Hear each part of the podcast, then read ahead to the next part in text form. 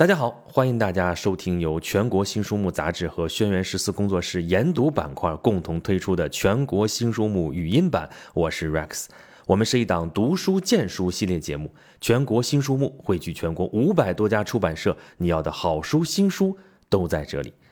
今天我们要推荐的这本书啊，比较特别，它叫《勤劳敲开幸福门：巾帼减贫脱贫故事》。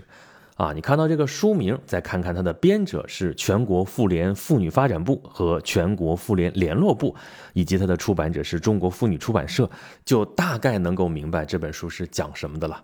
没错，这本书的主要内容其实就在这个书的副标题里边了啊，巾帼减贫脱贫故事。消除贫困，改善民生，逐步实现共同富裕，这是我们社会主义的本质要求。十八大以来，我们党的庄严承诺是在二零二零年实现农村贫困人口全部脱贫，贫困县全部摘帽，全面建成小康社会。为此，我党是发出了举全党全社会之力，坚决打赢扶贫攻坚战的动员令。那么，在农村，贫困人口本来就是帮扶对象，而妇女贫困人口更是其中的弱势群体，他们需要更多的关爱，需要更多的帮助。但实际上啊，巾帼不让须眉，他们身上所能激发出来的能量超出我们的想象。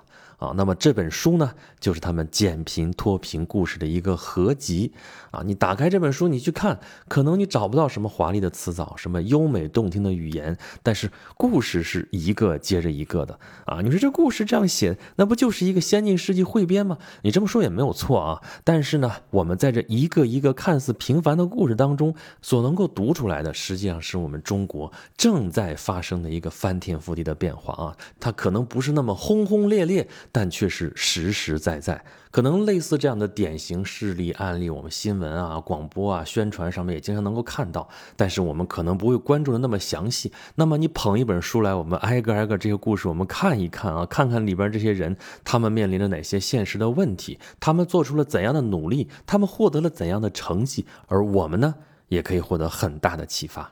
啊，这本书分成两个部分啊，前半部分讲的是妇女脱贫致富的典型案例，第二部分讲的是妇女干部帮扶的典型案例。你如果就这么泛泛的读的话，这些故事你就这么流水账的看下来啊，这个地方他原来穷，现在经过怎么样怎么样努力啊，经过我们这个全国妇联的巾帼脱贫行动，他怎么就脱贫了？然后好像故事都是这样一个套路的感觉，但实际上读进去的时候，你就会发现里边很多的细节都会让我们这样的普通读者感到非常的。震惊、震撼。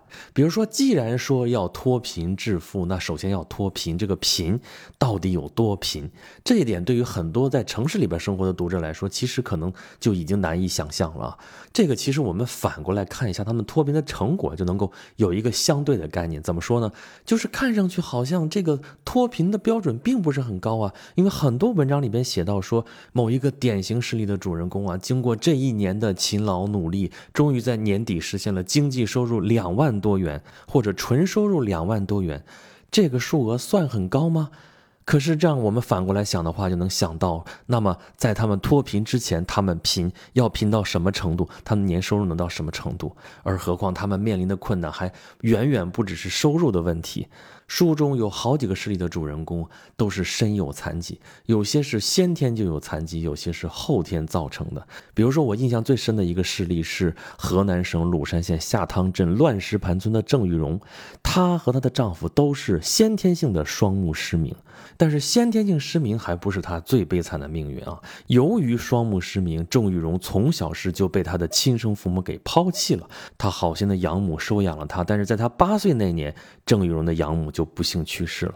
那么在之后的七八年间，她就用她自学的说书的技能，白天卖艺乞讨，晚上露宿街头。你想，八岁开始，一个双目失明的小姑娘就这么在外漂泊了七八年的时间。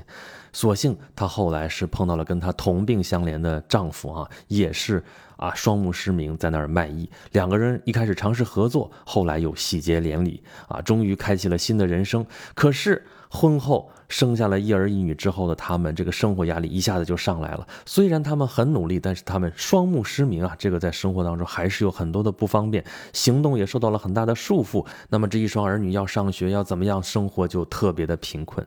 于是下汤镇政府帮他们办理了农村低保，让这一家人至少有了基本的生活保障。后来又被确定为建档立卡的贫困户。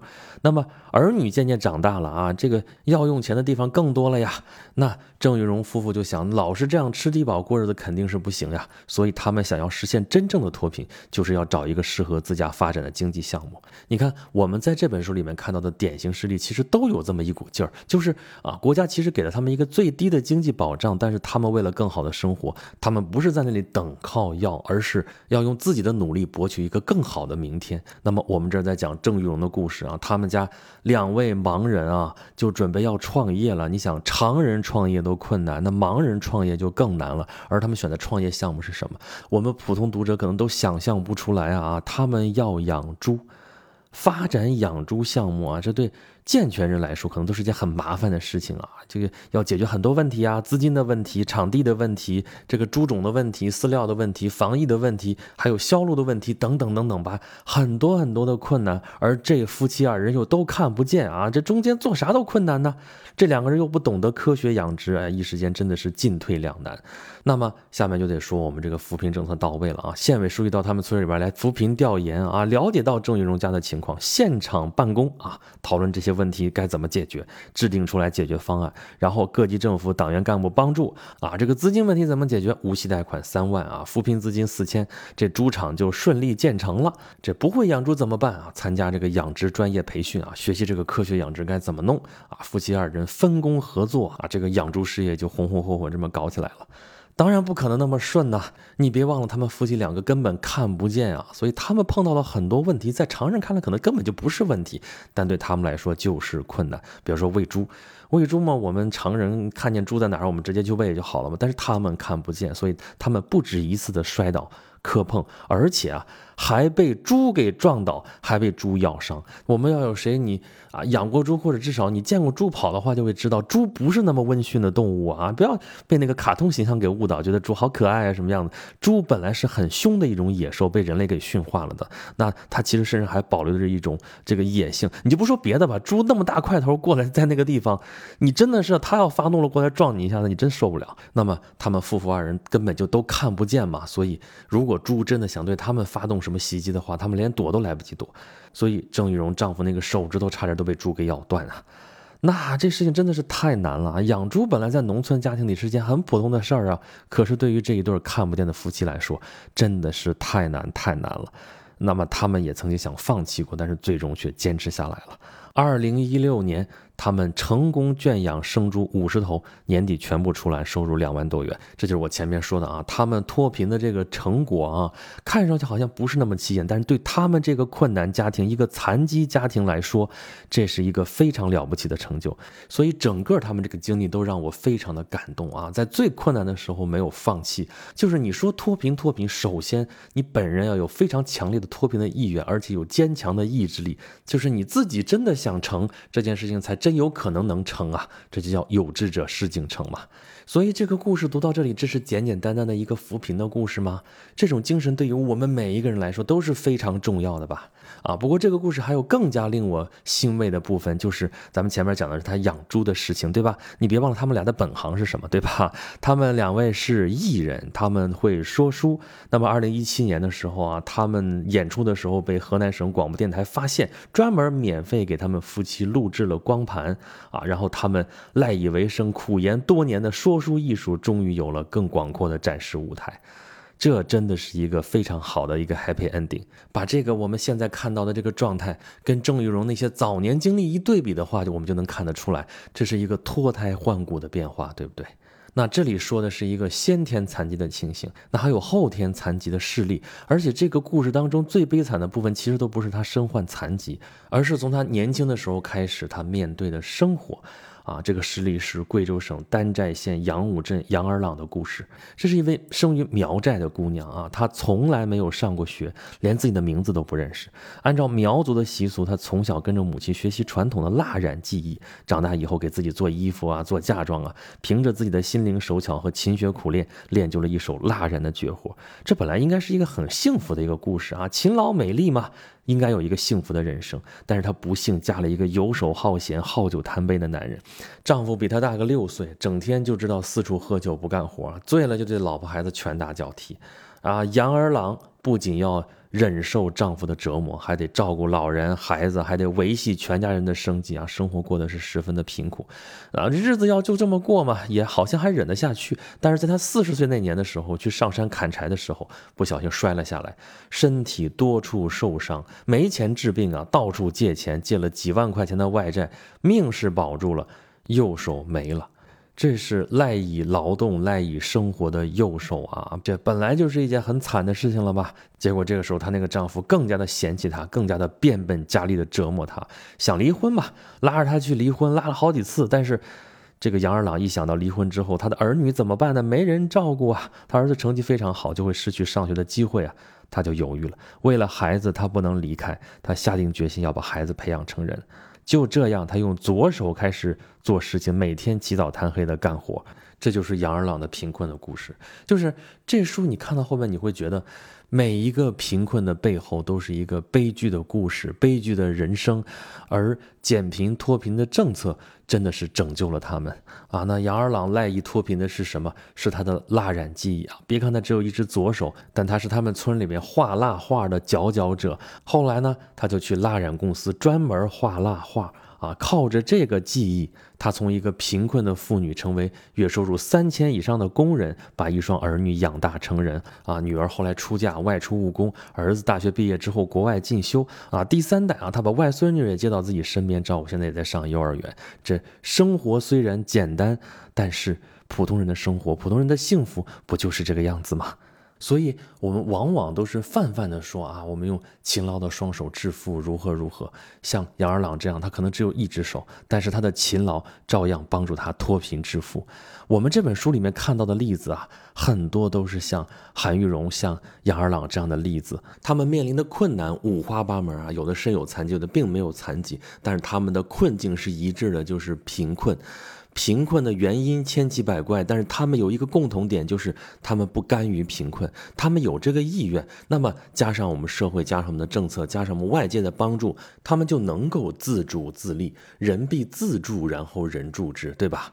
那我们看他们的脱贫手段，有的呢可能看上去比较平常，像养猪啊、养鸡啊，做这种家庭养殖啊什么的，这都是农村最常见的产业，对吧？也有一些结合了现代产业的，比如说啊搞缝纫，对吧？来料加工的，还有一些结合了信息时代的一些特点的，比如说残疾女孩搞村陶啊什么的，还有一些做一些特色产业的，比如说啊养殖驯鹿、搞民俗旅游的，像刚才说搞蜡染的，还有搞工艺品编织的，等等等等吧。啊，每一个事例都是一个鲜活的故事，都需要开脑洞去想出他们的致富之路。更重要的是把他们做出来。他们这样一步一步走过来，他们并不孤独，并不仅仅因为像他们一样走在脱贫路上的人有很多，而且他们还有同路人，或者说是引路人。那么这本书的后面部分讲妇女干部帮扶典型案例，讲的就是这样的人。他们自己并不是贫困户啊，但是他们是帮助贫困人口脱贫的人。尤其是咱们这地方说的是巾帼脱贫势力嘛，他们是妇联干部，他们服务于贫困妇女，他们是巾帼脱贫攻坚的贴心娘家人。如果说前面的脱贫事例都讲的是一家一户的事例的话，那么这些扶贫干部他们要面对的是千家万户。我注意到一个细节，这部分第一篇文章里边的。啊，这个人物在目录上面又加了一个黑色的方框。我们都知道，在书上如果出现这个黑色的方框是什么意思，就是代表这个人已经去世了。也就是说，这些扎根基层的妇女干部也是在用自己勤劳的双手，甚至用自己的生命来做扶贫这件工作。这也同样呼应了我们这本书的书名，叫做“勤劳敲开幸福门”嘛。这句话呀，其实在书中出现过，这是在说到海南省定安县的帮扶对象谢桂荣的时候出现的。他在政府的帮助之下，发展了林下养鸡，又领取了五万元的危房改造补贴，把原来的危房拆掉，搬入新房的时候，他专门找人写了一副对联贴在门口，叫做“帮扶引上致富路，勤劳敲开幸福门”。他自己说：“没有干部的帮扶，我们不可能过上这样的好日子。”这副对联是我们家为了铭记党的恩情自己想出来的。那么就是这样一副对联，不仅表达了那些减贫脱困人员的心声，更是对我们巾帼扶贫干部的告慰。那么，如果想要了解更多的感人事例，不妨您读一读这本中国妇女出版社出版的《勤劳敲开幸福门：巾帼减贫脱贫故事》。好了，感谢大家收听由全国新书目杂志和轩辕十四工作室研读板块共同推出的全国新书目语音版。我是 Rex，我们是一档读书荐书系列节目。全国新书目汇聚全国五百多家出版社，你要的好书新书都在这里。如果大家想要获取更多好书新书的资讯，以及对本节目有什么好的建议和想法，欢迎大家关注微信公众号“全国新书目”，留下您宝贵的反馈。那么这期节目就到这里，下一期再见。